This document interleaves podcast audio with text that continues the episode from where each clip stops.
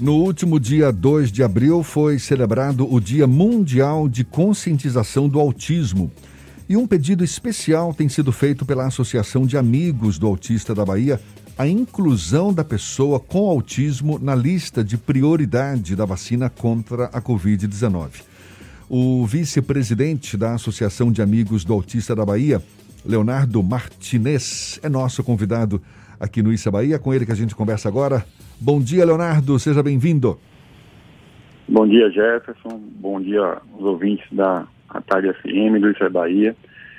Agradeço aí pelo espaço, é um prazer estar aqui falando com vocês. Prazer todo nosso, Leonardo. Em que pé está essa articulação da AMA, da Associação de Amigos do Autista da Bahia, para incluir a pessoa com autismo na lista de prioridade nessa vacinação contra a Covid, Leonardo? Bom, Jefferson, é, Confesso que está mais lento do que gostaríamos, mas estamos avançando aos poucos. Já tivemos uma, uma audiência, enviamos ofícios tanto para é, Secretaria de Saúde do Estado quanto Secretaria de Saúde do município. Encaminhamos também para o Ministério é, da Cidadania, né, que é uma pasta que atende o BPC, que faz o pagamento é, de benefícios para pessoas com deficiência, pedimos a interlocução com o Ministério da Saúde e já tivemos alguns avanços. Já tivemos uma audiência com a Secretaria de Saúde do Estado, com a subsecretária Tereza Paim, que nos atendeu. Amanhã temos uma audiência com o secretário Léo Prates, né, do município. E é, nesse diálogo, né, é, que, que buscamos trazer o aspecto técnico desse pedido, temos um parecer multidisciplinar aí formado por neuropediatras, psiquiatras, psicólogas, é, terapeutas ocupacionais, é, a chefe do laboratório de, de viroses da, da UFBA, é, o departamento de, de, faculdade de medicina da UFBA, que defendem tecnicamente, né, emitiram parecer para defender tecnicamente esse, essa necessidade de inclusão. E isso está sendo, está avançando. Ontem, que pede ser domingo, é, é, passei mais um ofício complementar para a subsecretária de saúde, a doutora Tereza Paim, né, onde complementei com dados é, para atingir, para demonstrar o contingente de pessoas com, com autismo né, no, no, nosso estado, tendo em vista que o autismo, é, infelizmente, é, depois de muita luta, nós, muitos anos lutando, conseguimos incluir o autismo no censo, porém, o censo, que seria o primeiro ano, no ano 2020, foi prorrogado por conta da pandemia.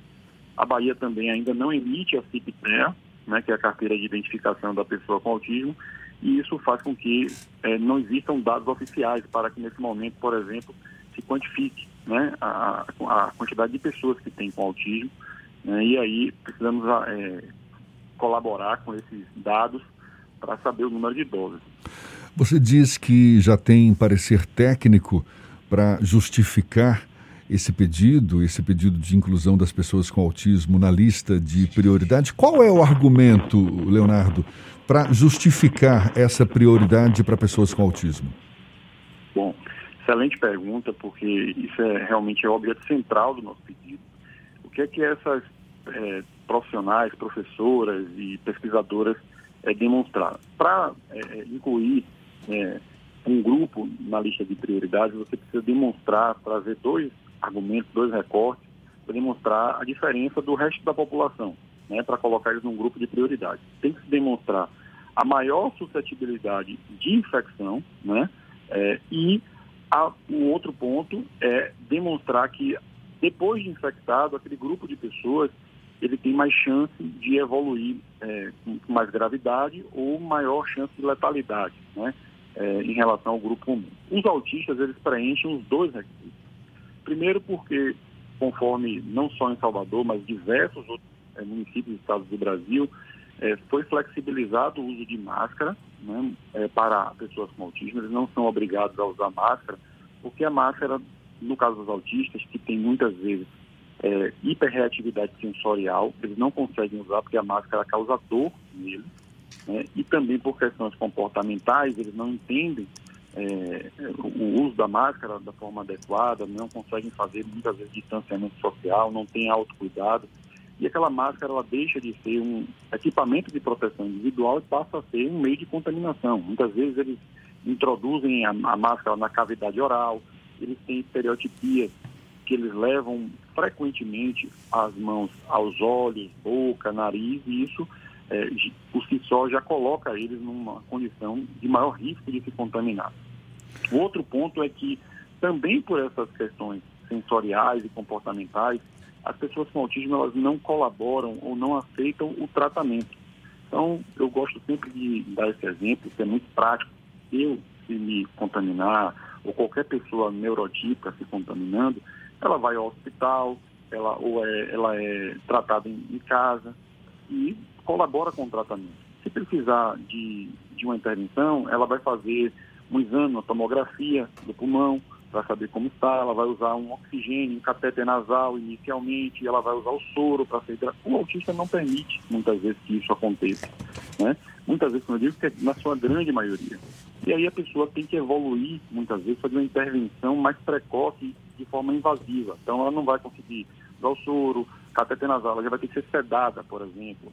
Os exames para diagnóstico, tudo isso é, é, contribui para aumentar a, a, a, o procedimento invasivo de forma precoce ou não tratar adequadamente. E com essa, toda essa consequência, existe aí uma probabilidade maior de agravamento do quadro e até da letalidade. Leonardo, na semana passada, no dia 2 de abril, foi comemorado, foi celebrado o Dia Mundial do Autismo. Lá no Bahia Notícias, nós fizemos uma matéria especial sobre a questão da carteira da pessoa com autismo. Houve algum tipo de avanço na negociação para que haja a regulamentação tanto em Salvador quanto na Bahia para a emissão desse documento? Ainda não. É, importa dizer que a pandemia atrapalhou, um pouco isso, né? É, em que pese todos os setores do, do, do governo tenham se adaptado durante esse ano e estejam trabalhando. Nós enviamos ofício também é, através do Conselho Municipal da Pessoa com Deficiência, tanto para o Estado, na, na, através da Secretaria de Segurança Pública, quanto para sempre no município, a Secretaria de Promoção Social, solicitando é, o início da emissão, mas ainda isso não está acontecendo. E nesse momento estamos, é, vamos dizer assim, é, pagando por esse preço, né? porque se tivesse emitindo o CIPTE já seria um importante referencial né, do número de pessoas com, com autismo em Salvador, na Bahia, seria um indício né, muito importante. O, você faz parte de uma associação que, inclusive, tem outras unidades em municípios aqui do estado. Como ex, existe algum tipo de comunicação para que as famílias que não têm um diagnóstico ainda, elas tenham o suporte em caso de diagnóstico? Como, como é que funciona isso, Leonardo? É, a AMA, na verdade, ela tem é, representação em diversos é, estados do, do, do, Brasil, na verdade, e diversos municípios também, que pese serem é, gestões individualizadas, né, não são filiais, não é uma matriz e várias filiais, mas nós nos comunicamos em rede né, e apoiamos, é, cada AMA apoia a outra AMA nas suas ações é, localizadas. A AMA aqui em Salvador, ela termina absorvendo muitos é, é, é munícipes, cidadãos de, de outros é, municípios, né? E apoiamos é, também com através de uma parceria com a Faculdade Baiana de Medicina no diagnóstico. Óbvio que nesse momento, em função da pandemia, isso está, de certa forma, prejudicado, mas a AMA, além dos 250, das 250 famílias que nós atendemos de forma é, fixa e gratuita, nós fazemos os atendimentos como avaliações, como orientações para escolas, para a própria família, enfim, é um atendimento que de fato é, é muito assim, amplo. Né? Leonardo, para a gente encerrar, você chegou a listar aí várias das dificuldades que não só os familiares, mas as próprias pessoas com autismo enfrentam para, enfim, superar esse momento difícil, esse momento imposto aí pela pandemia, mas existe alguma recomendação geral para os, os responsáveis, para as famílias em geral, é, é, dessas pessoas com autismo, para minimizar os riscos agora, durante a pandemia, e poder cuidar dessas pessoas da melhor forma possível?